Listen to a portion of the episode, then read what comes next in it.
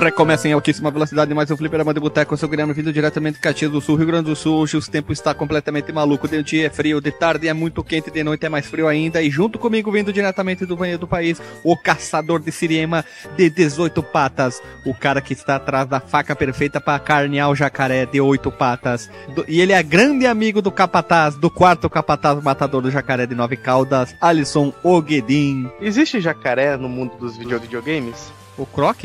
É, Ah, foi mas muito rock também. o Croc é um crocodilo, não um jacaré. Ah, é a mesma coisa, é a, é a variação, né? Dois pra cima, dois pra baixo e funciona. Tipo Dota. Isso, tipo Dota e LoL, é a mesma coisa. Ah, no Dota deve ter jacaré, cara. Eu sei que tá todo mundo esperando, então vai lá.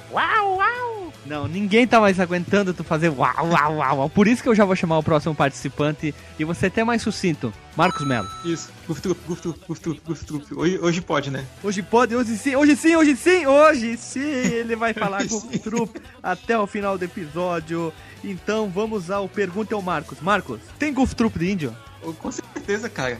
Inclusive, se eu notar no Goof Troop, é, um- tem muito índio, né? Inclusive tem uma fase que os índios jogam os vasinhos pro Pateta e pro Max chegarem no, no chefão.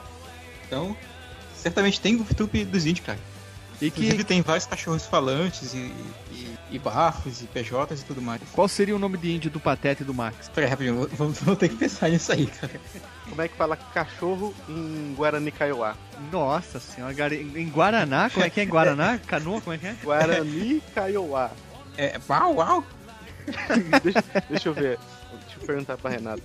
É Jaguar. Por que tu foi perguntar pra tua esposa? Porque ela fala Guarani. A tradução de cachorro em Guarani é o nome de um felino? Jaguar? É, no, no Rio Grande do Sul é Jaguara? Jaguara. É, Jaguara é, é- um é idiota, um Guaipeca. imbecil. O cara, o cara fez uma, uma, uma estupidez, é um baita no Jaguara. É Guaipeca, né? Guaipeca é cachorro. Isso, exatamente. Vai, vai, vai, segue o baile ali. Então vamos lá, os recadinhos da paróquia. Alisson, se o cara quer enviar um e-mail, para que e-mail ele envia? Para enviar uma sugestão de pauta, um xingamento ou dica de gírias do estado que de- da pessoa ouvinte que quer comentar. Manda pra contato arroba fliperamadeboteco.com ou comenta no último cast que ouviu. E Facebook, como é que sendo?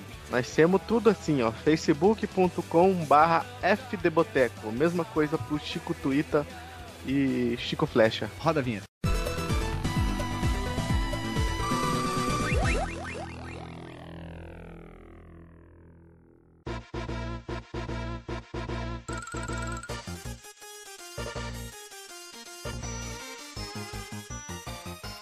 Retornamos com o episódio mais pedido pelo Marcos, que ele sempre, ele falava de uma forma obscura em vários episódios. né? Subliminar. falando- Sub, subliminar, olha, subliminar. Ele, tá- a gente tava falando sobre FIFA, aí de repente vinha o Marcos do Nato, Goof Troop.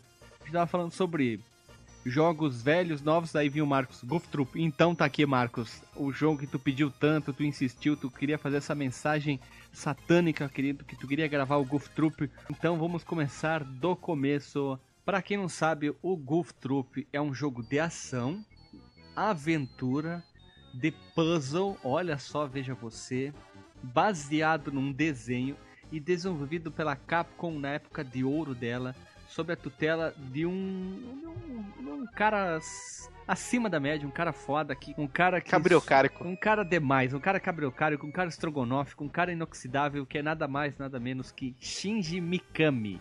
Alisson, quem, que jogo o Shinji Mikami criou? Resident Evil. É, não precisamos dizer mais nada, né? Então, voltando ao Goof Troop, ele foi lançado no dia 11 de 8 de 93 nos Estados Unidos. Olha, muita gente não tinha nem nascido. E pela primeira vez ele saiu primeiro nos Estados Unidos, depois no Japão, acho pelo fato do desenho ser americano, né?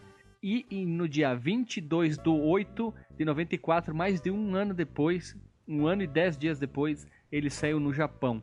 E olha só, veja você, o jogo tu joga em dois modos, que é o modo single player ou jogar em dois com amigo e tal, com jogadores escolhendo entre os personagens que são os astros do desenho, que são nada mais nada menos que o Pateta e o Max, a turma quer demais, e o jogo é conhecido por introduzir ideias vistas posteriormente no jogo que o próprio Alisson falou, que se tornou um clássico depois desandou a maionese, que é o Resident Evil. Mas antes de tudo, Marcos Melo, meu colega que é o autor dessa pauta, idealizador e o cara que lavou nosso cérebro pra gente falar.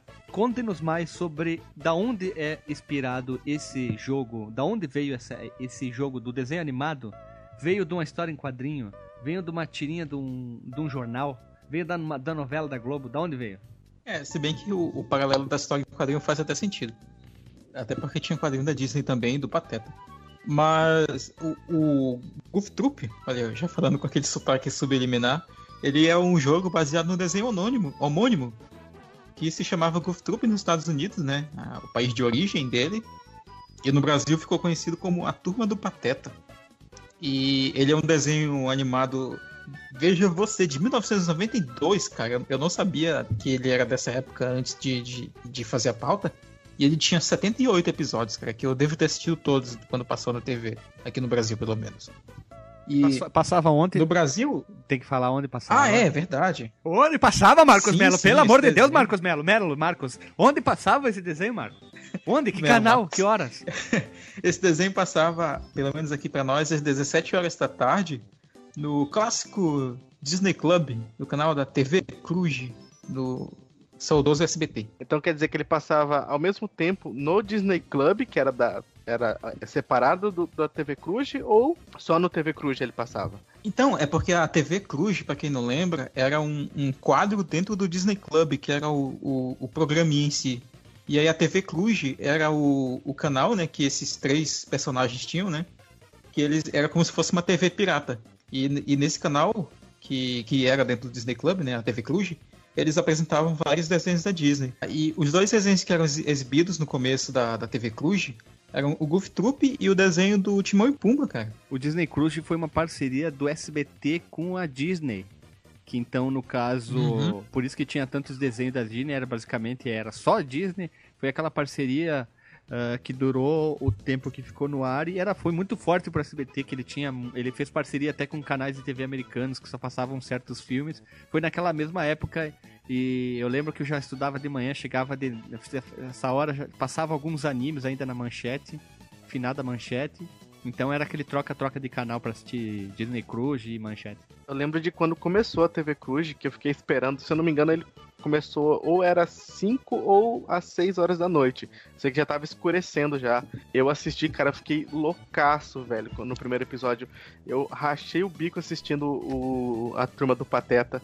Eu lembro que depois de assistir, a primeira coisa que eu fiz foi ir pro meu quarto, pegar todos aqueles meus brinquedos que eu tinha desmontado, aqueles motorzinho, luzinha e coisinha, e ficar brincando de fazer o TV Cruz dentro do meu quarto.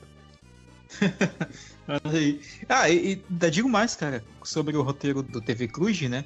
Quem criou ele, quem criou o formato, na verdade, foi um sujeito chamado Cal Hamburger. É, Cal Hamburger mesmo. Eu achei que era hambúrguer, mas é hambúrguer. E esse sujeito, ele era o roteirista também do Castelo Ratimbun e, e outros clássicos da TV Cultura, né?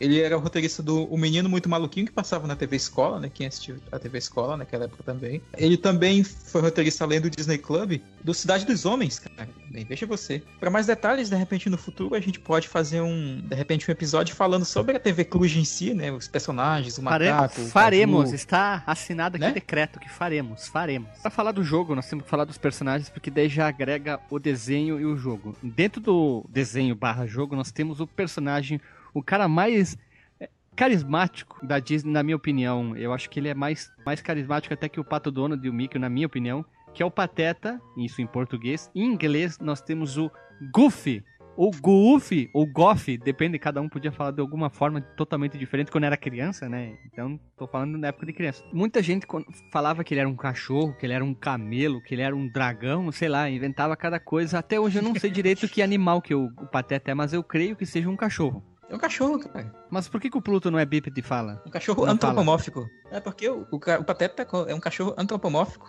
É que o é Pateta assim é um... como os patos do DuckTales. É que ele, ele, é um pateta, é um cachorro evoluído, né? É um cachorro que mora em Patópolis. Todos os animais que moram em Patópolis são evoluídos. Se bem, se bem que no desenho ele foi embora né, de, de Patópolis e tá levando uma vida suburbana na cidade de Spoonerville com seu filho Max. Tá, como é que é o nome de, em português? Eu não lembro. O que, que é Spoon? Spoon não é colher? Spoon é colher. Então seria a Vila da Colher? Spoon, ah, não, é Vila Spooner. dos colhereiros. É, porque é Spooner, né? É porque é Spoon, né? Então não. É, mas seria alguma coisa assim, talvez teria que lembrar como é que é em português. Se alguém lembra, por favor, comenta. Então vamos lá.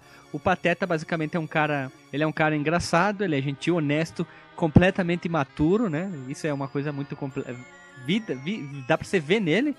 E ele deixou Patópolis e foi morar na cidade de Spoonerville, como o Marcos falou, junto com seu filho Max, que tem 11 anos e apesar de muitas vezes se irritar com as atrapalhadas do seu pai, ele sempre ajuda e ele parece ser mais inteligente que o próprio pai. Também, e para finalizar desses, dessa dupla, eles têm um animal de estimação que é conhecido como panqueca, ou melhor, panqueca em inglês waffles, ou waffles, ou waffer, o gato de estimação deles. Depois os outros personagens eu vou só citar os nomes aqui, senão já vai ficar muito tempo aqui que temos o João Bafo de Onça, em inglês é Pete, acho que o nome em português é muito melhor, que é o, a, é o principal rival e amigo do Pateta, entre aspas. E depois temos a Peg, que é a mulher dele, que até que é bonitinha, né? A Peg pra ser esposa do Bafo, ela é magricela, ele é gordão. Tem o João Bafo de Onça Jr., que em inglês, em inglês é o Pete Jr., em português virou o BJ, que é o melhor amigo do, do Max. E depois tem outros personagens que são poucos. que são aparecem direto, mas no jogo não aparece praticamente, que é o Matraca, Serrote, Senhor Cabeça de Prego, Deb e Bob. É, esses são os personagens fillers, né? Eles não aparecem no jogo, já que o, a aventura do, do jogo, né, do Goof Troop, ela não se passa na cidade em si, mas numa, numa ilha. Daqui a pouco a gente chega na história do. O jogo deveria se chamar The, The Adventure of Goofy. É, bem por aí. The Adventure of Goofy and Max. Então, ó, a gente falou dos personagens, tem, tem que citar um pouquinho, mas principalmente é o Max e o próprio Pateta, e um pouquinho o Bafo, para entender um pouco do jogo, porque acho que quem não viu esse desenho já vai deixar o link na porchagem, no Porsche, de alguns desenhos se a gente encontrar, alguma coisa assim. Antes da gente falar do jogo, vamos às próprias experiências, como a gente traz aqui sempre e ao costume. Eu lembro que eu conheci o, o Pateta, o jogo do Max, de novo com meu primo Felipe, que ele, ele trouxe de algum lugar esse jogo e eu lembro dele a gente jogar muito no Super NES. Eu só não tenho certeza se era fita original ou se era aquele 6 em 1, 5 em 1, porque eu tenho ele em 5 em 1, o jogo do Pateta. E é sensacional, eu lembro de jogar pra caralho com ele, a gente até virar esse jogo e vai insistindo, insistindo, insistindo, insistindo até que vira.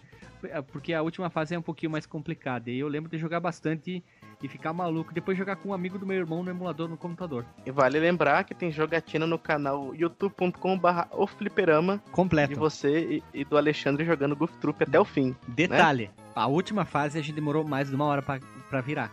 Uma hora para virar. Olha só. Era cagada atrás de cagada. É, daí uma hora eu não lembro o que, que eu fiz. Eu apertei, o jogo reiniciou, a gente teve que gravar tudo de novo e assim vai. Foi tipo uma sequência de cagada durante a gravação. Foram. Cada fase a gente lançou um vídeo. E tem um vídeo que eu tive que fazer um monte de migué na edição, que quando a gente gravou, eu deixei o mouse em cima da tela. O Golf Troop eu conheci quando.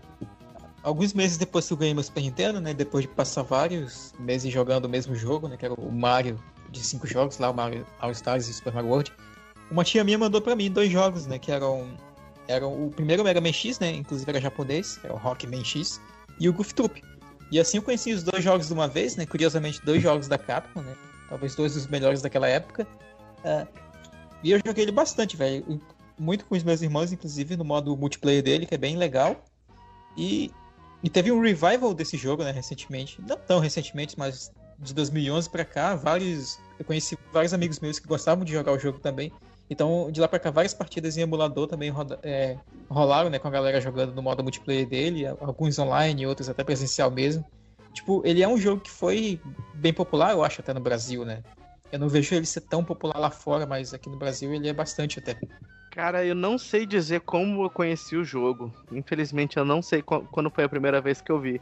Mas eu tenho recordações de entrar no fliperama do tio Jairo e ver a galera jogando no, no Super Nintendo. Mas eu não sei se eu, se eu conheci o jogo lá, no fliperama de tio Jairo, ou se eu vi aquele meu amigo que era rico e tinha um monte de jogo. Ah, uma coisa que é engraçado que, é que o, o Goof Troop, ele, ele teve várias vezes, né, várias aparições dele naqueles cartuchos de 5 em 1, como o Guilherme lembrou. Eu vi vários desses ao longo da, da minha vida já e eu nunca tive um desses cartuchos de 5 em 1 que tinha Goof Troop. Eu tenho. Olha aí.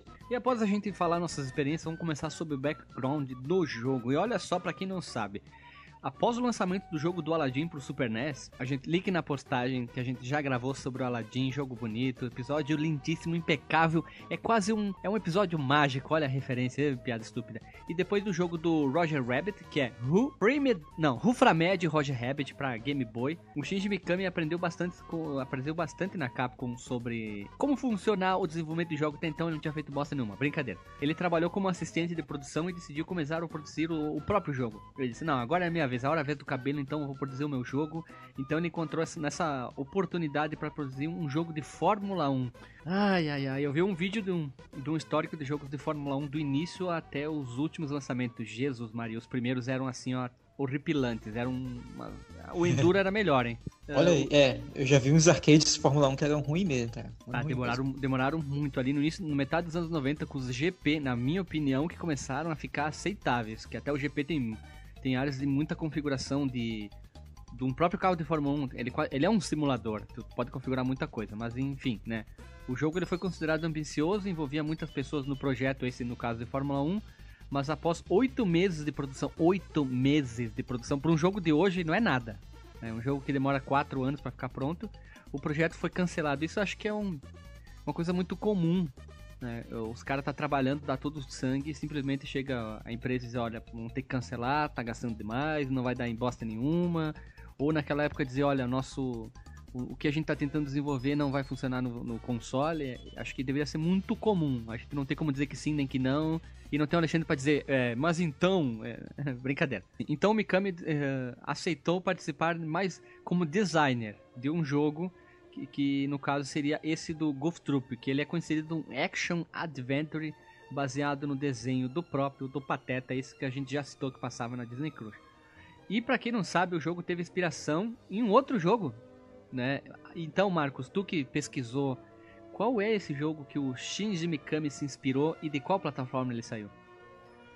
Sim, então, o, o, o jogo do Pateta, né, como a gente chamava, ou o Goth Trop, ou o Goof Troop. tinha- Golf Go- é, já ouvi falar Goth Trop, cara. Ele, ele era inspirado em um jogo. Nota-se nota-se pela, pela, pela temática do jogo. Né? A gente vê muito pirata, tem a questão da, da ilha e tesouros escondidos e tal.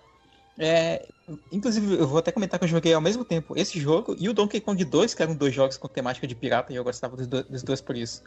É, e ele era inspirado num jogo da Capcom antigo, de 83, chamado Higemaru, Higemaru Makaijima. Link do É um jogo japonês, né? Pelo, como dá pra perceber pelo nome. E o jogo, ele parece muito, assim, você vendo os screenshots e tal, vendo gameplays também. Ele lembra muito, muito, muito mesmo a última fase do Goof Troop, que é no navio pirata. né? E aí tem vários piratinhos espalhados pelo cenário e tal. Se eu não me engano, esse jogo também teve uma versão pro Nintendinho. Link no post também.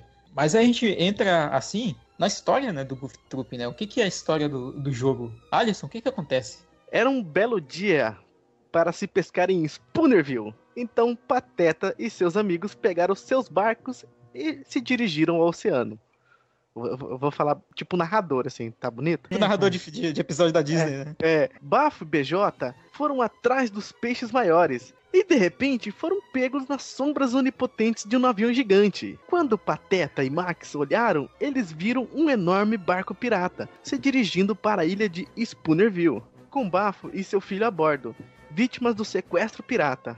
Pateta remou com toda sua força, mas não conseguiu alcançar o navio pirata antes que ele atracasse na ilha. Determinado a salvar seus amigos, Pateta e Max se dirigem à ilha para procurar o forte dos piratas. Após derrotar alguns piratas, Pateta e Max descobrem que Bafo foi confundido com o capitão Killhal Pitt, que fora engolido por uma baleia muito tempo atrás. Enquanto Pateta e Max continuam na sua busca, Bafo continua fingindo ser o capitão, algo que ele aprecia muito devido às regalias. Pateta e Max eventualmente chegam ao navio pirata e eles veem o que parece ser Bafo. Ao tentar salvá-lo, Pateta acaba sendo nocauteado. Max então nota que aquele era na verdade o capitão que foi cuspido da baleia.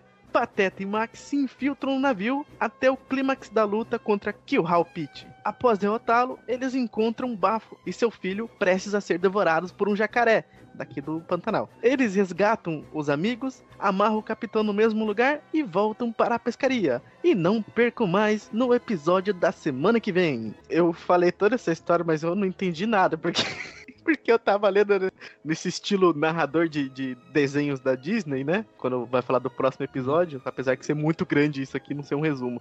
Resumindo, o que foi que aconteceu? É, os piratas, na verdade, achavam que o Bafo era o capitão deles porque eles eram muito parecidos. Eram parecidos não, eram iguais, né? É igual, né? igual. E eles pegam o Bafo PJ, e aí, já que eles, eles são muito parecidos, eles ficam prisioneiros, né? Depois que eles descobrem que o, que o Bafo, na verdade, não era o capitão deles. E aí nisso o Pateta e o Max se filtram na ilha e no, na fortaleza deles e no navio pirata. São as fases do jogo, né?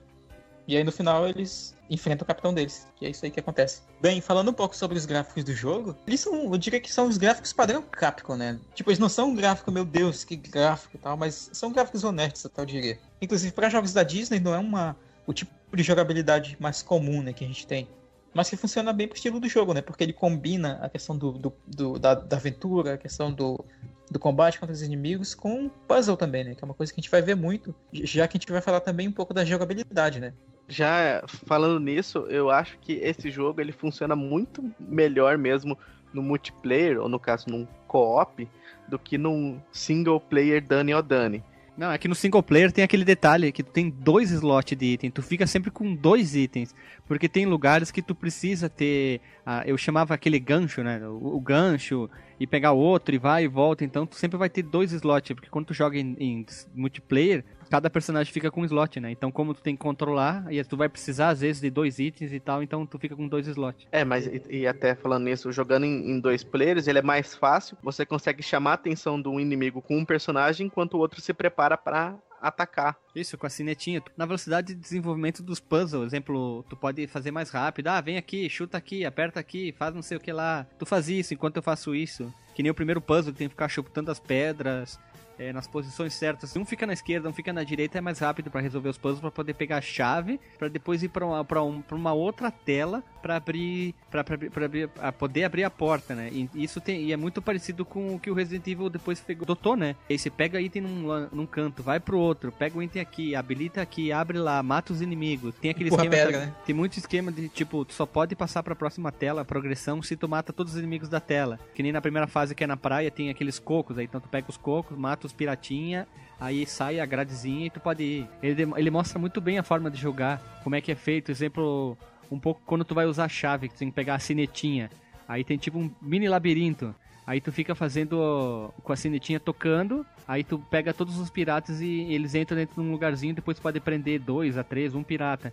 Depois tu consegue avançar melhor, né? Daí tu pode abandonar os sinos, os sinos, pegar a chave e abrir a porta. Isso que é o que fica bem legal no jogo, né? E mais fácil jogar em dois, claro. Se tornou bem comum, né? Comentar pela internet, né? Fora. Que, não só no Brasil, né? Em vários sites gringos também comentam, né? As similaridades entre o Goof Troop e o Resident Evil eu, eu acho que ele tem muito mais elementos assim de, de Zelda, assim, em princípio. Ele seria tipo um Zelda simplificado, embora dadas as similaridades assim com Resident Evil, né?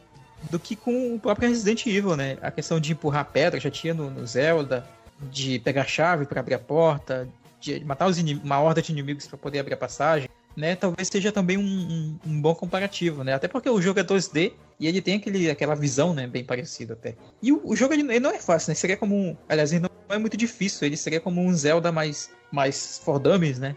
Exceto a última fase, né? A última fase é meio difícil, assim. Não, a última fase é com exceção. Mas o primeiro chefe que tu falou, que é dos piratinha, ele tem um ele é bem simples. Mas uma outra coisa que a gente não pode esquecer que era o sistema de não tinha barra de vida mas sim tinha os coraçãozinhos que tu ia pegando ao longo das fases, que era banana, maçã. Sempre te dá pelo menos um coraçãozinho no último chefe. E quando tu morre, tu volta só com um coraçãozinho. Então, se tomar dano, tu vai perdendo vida. Todas as vidas que tu foi pegando ao longo das fases, tu vai perdendo bem rápido no jogo. É meio bizonho, na verdade, esse sistema de vida deles. E isso também é, é bem fácil criticar, porque por mais que tu pegue, tipo, dá pra pegar no máximo seis coraçõezinhos. Mas aí se pegou cinco e tu encosta no inimigo, tu perde todos na hora, né? Que, que é algo que eu acho que eles deixaram passar, talvez por erro, porque o, o próprio Shinji Mikami trabalhou antes no Aladdin, né? E no Aladdin tinha esse esquema dos corações também. Só que no Aladdin tu não perdia todos os corações de uma vez ao encostar no inimigo. Perdia Olha, um eu, não vez, lembro, né? eu não lembro desse sistema aí de perder todos os inimigos ali. Eu lembro de perder só um coração. Não, eu perdia todos os corações de uma vez, cara. Por isso que o, inimigo? sistema de vidas do Pateta encostava no inimigo, tu perdia, tipo, cinco corações se não tivesse completado todos. Aí tu completa os seis e, e tu ganha, ganha uma vida extra, né? E aí tem essa falha, né? De, tipo, de encostar o. E meio que não vale muito a pena, né? Completar todos os corações se tu tiver à tua disposição várias bananas e várias cerejas ali pra pegar. Porque é, é bem mais fácil tomar um dano e pegar um- uma, uma banana, tomar outro dano e pegar outra banana, do que pegar tudo de uma vez e perder, perder uma vida.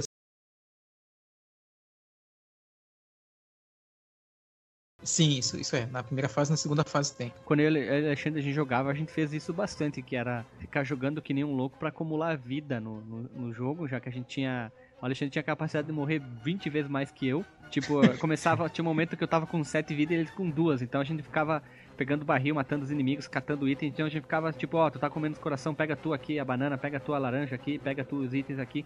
Porque tem continue no jogo também. Tu pode pegar o item de continue de vida também. Então a gente ficava se policiando pra ver como é que a gente ia fazer. E já, já- acho que é logo, logo no início da segunda fase tem um esquema de pegar a pá pra te cavocando e pegando item, né? Eu lembro que eu vi vocês jogando até, na época até, acho que quando lançou esses vídeos no canal de vocês. E aí eu lembrei agora de uma coisa que era, era legal que tinha nesse jogo, que é quando um dos personagens, tipo no caso o Alexandre, vamos dar um exemplo aqui, ele perde todas as vidas. E mas aí o, o teu, tu tá jogando com pateta e tu vai pra outra tela.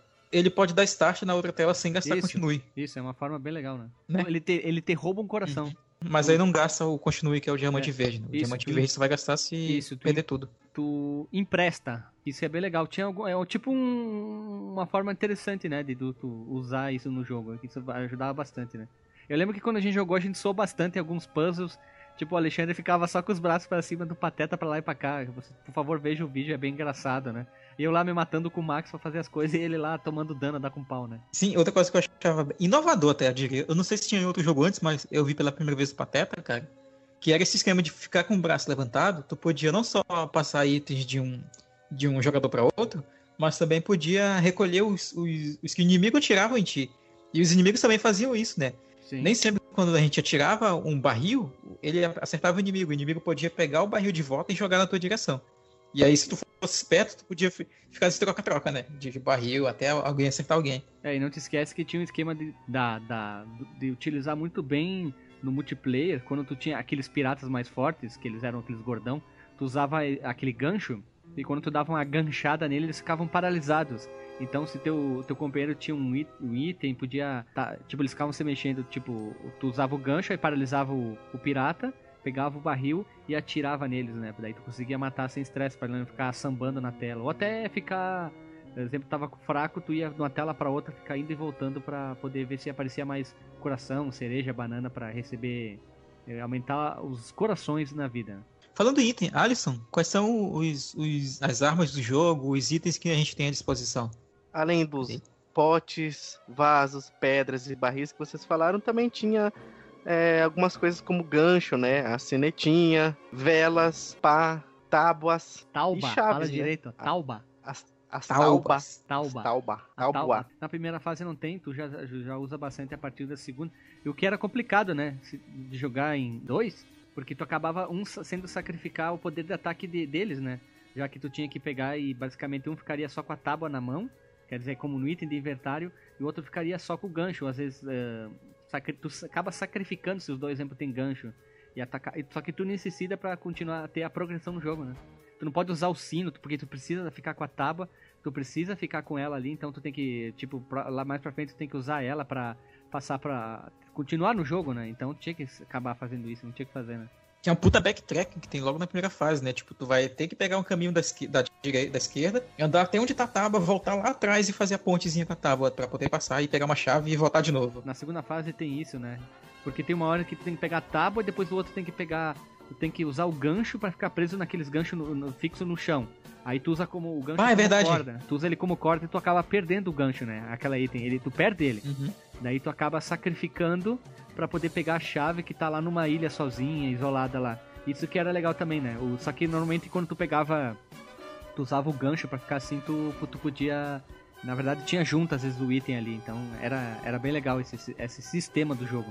Lembrei de outra coisa que eu não coloquei na pauta, cara, que era. Tinha alguns puzzles também que as pedras elas explodiam depois de um tempo.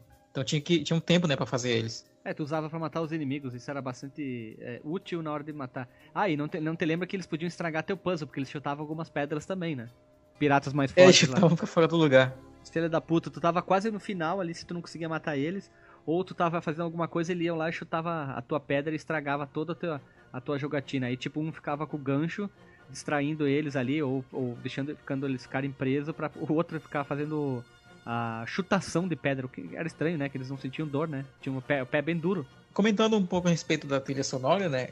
Assim como os gráficos, até eu diria que a, o som do jogo ele é padrão Capcom para o Super Nintendo. Alguém com- comentou, não lembro quem foi, que são compartilhados, né, com O o, próprio jogo do Aladdin. É, acho que foi o Alexandre que comentou mesmo, que foi também o jogo onde o, o? Shinji Mikami ele não foi diretor, mas, mas, ele, ah, mas ele participou como no planejamento né, do jogo. A gente tem vários sonzinhos e tal. Eu não, vou- não vou lembrar agora quais sons, mas, mas sim, tem, tem vários sons que são compartilhados entre o Aladdin e o Goof Troop. Acho que o som quando pega a frutinha, é o mesmo quando pega o coraçãozinho. Ah, é, fui eu, fui eu que falei. Fui eu. E os cristais são bem parecidos também. Ah, nossa, os cristais são iguais, cara. Os vermelhos, então. Os verdes, eles são praticamente iguais. A trilha sonora do, do jogo, elas são. Elas são faixas curtas, né? Elas, são, elas foram, foram compostas pela Yuki Iwai. Essa compositora ela também trabalhou no, no Mega Man X1.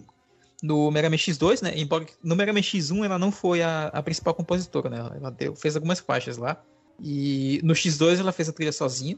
Nota que ela é muito viciada em bateria, né? Que comparem ouvintes ouvindo a trilha sonora do Mega Man X1 e a trilha do Mega Man X2, como a do X2 tem muito mais virada de bateria e tem altos solos de bateria e, e MIDI, né? Claro, é a trilha de Super Nintendo. E do Gargoyles Quest também, que era o jogo do Boy. quem jogava o, o isso, o Demon's Crest, tem o Gargoyles Quest que é tipo um prequel, é um prequel, né, do, É um prequel. do Demon's Crest. Saiu pro Game Boy. É, e tem um link no post aí pra vocês a- a- ouvirem a trilha, né, como eu comentei, são faixas curtas até, mas elas são marcantes, né, não é, não é uma das melhores trilhas, mas elas são trilhas grudentas até, são trilhas boas de ouvir. E é, só tem 15 minutos, né, o vídeo, né, tem todas as faixas do jogo, né, o jogo em si ele é curto, dá pra zerar em cerca de uma hora, uma hora e dez. Depende, o de que mais boas. atrapalha é o puzzle, mesmo, os puzzles mesmo.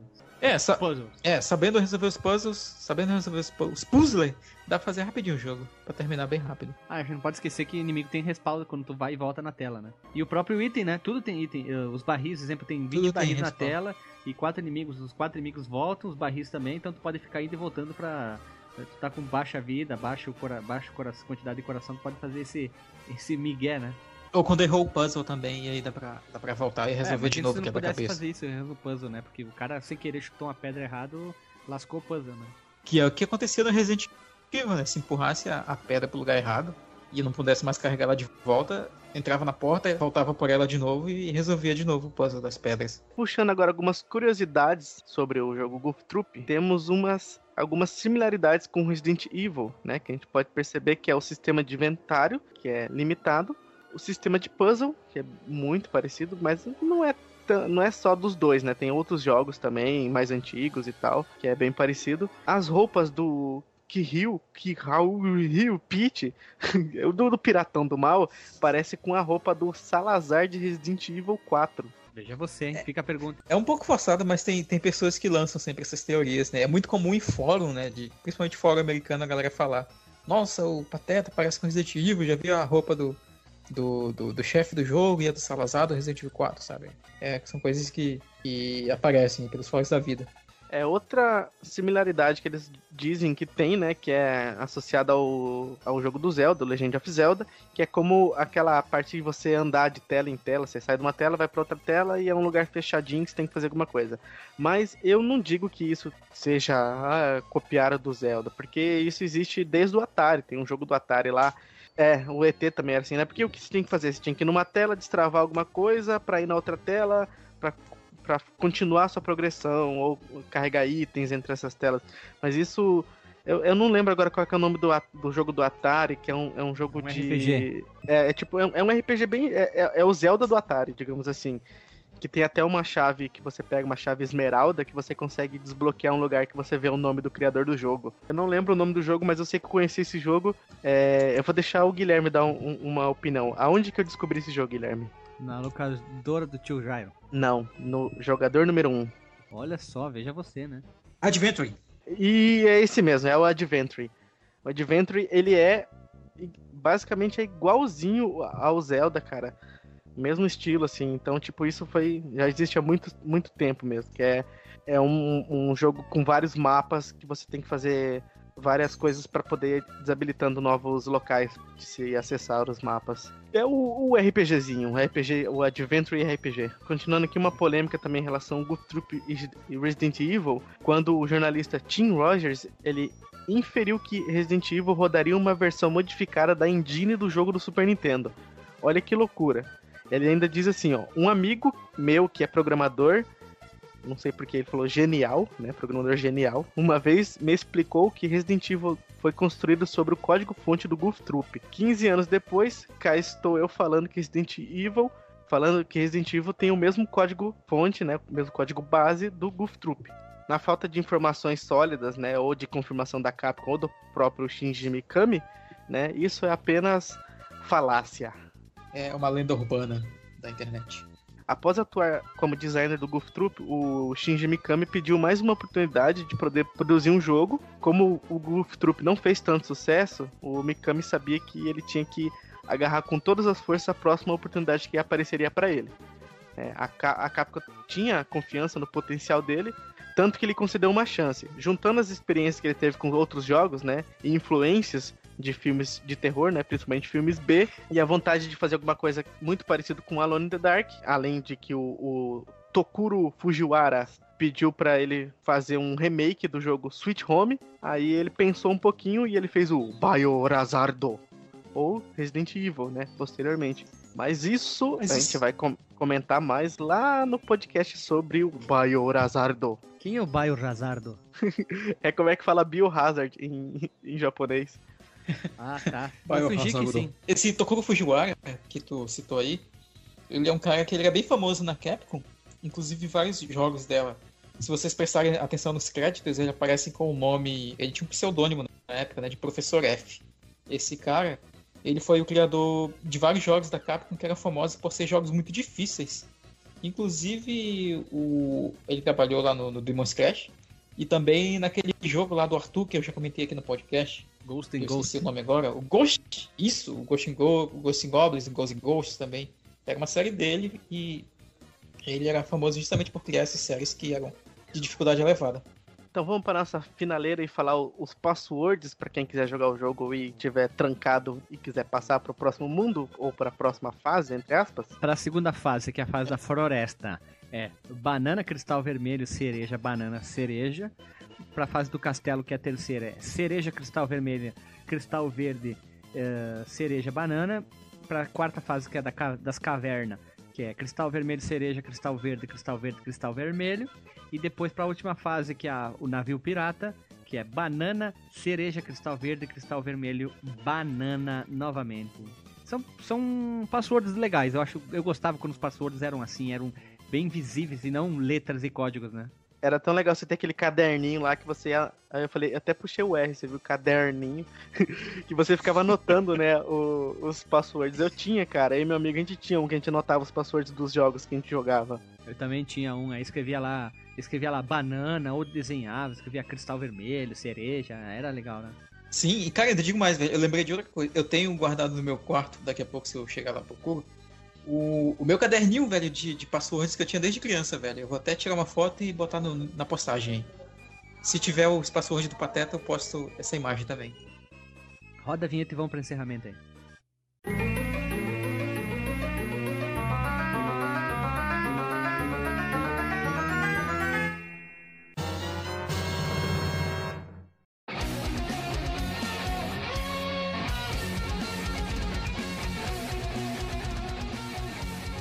Então, pessoal, a gente falou sobre o jogo do Marcos, ele queria tanto, ele induziu para falar do Golf Troop.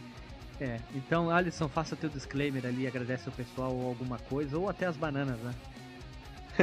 Eu queria falar que Golf Troop, ele é um jogo essencial para quem tiver ali, gosta de jogar, tem, tem um companheiro, tanto masculino ou feminino, dependendo da sua opção, né? É um jogo um jogo que, se vocês dois gostam de videogame e querem jogar alguma coisa junto, querem se divertir, porque é ele é um jogo que se diverte demais jogando em dois. E é principalmente para jogar em dois esse jogo. Então é um jogo é, que você tem que jogar. É obrigatório jogar esse jogo. Porque ele tem uns gráficos bonitos, ele tem uma trilha sonora legal, ele é um, tem uma jogabilidade divertida. Ele é um jogo que você vai dar muita risada, porque você vai acertar o seu amigo que ele não vai estar com o braço levantado, você vai dar na cabeça dele com, com um barril e ele vai ficar tonto. É, é um jogo que dá para ficar muitas horas ali de diversão e de felicidade. e também queria anunciar que finalmente, depois de quanto tempo, Guilherme, mais ou menos? Mais de um ano. Mais de um ano, alguém descobriu o nosso Konami Code no não site. fala qual que é. Quem que não, a gente não vai falar quem descobriu e nem qual era o Konami Code. Simplesmente descobriram. Pronto, só isso. É, exatamente. A gente deixou várias várias não, vamos, vamos falar, vamos falar. Vamos, não, vamos não, falar não, qual é que É melhor só pra criar um charme. Vamos criar um charme. Então tá, eu não vou falar qual é o nome code, mas vou, vou, vou, vou, simplificar. Em três episódios, a gente deu dicas. Teve um episódio que eu falei literalmente que a pessoa tinha que. Qual que era o Konami Code que a pessoa tinha que fazer no nosso site. Eu falei literalmente mesmo no, no episódio. E ninguém tava.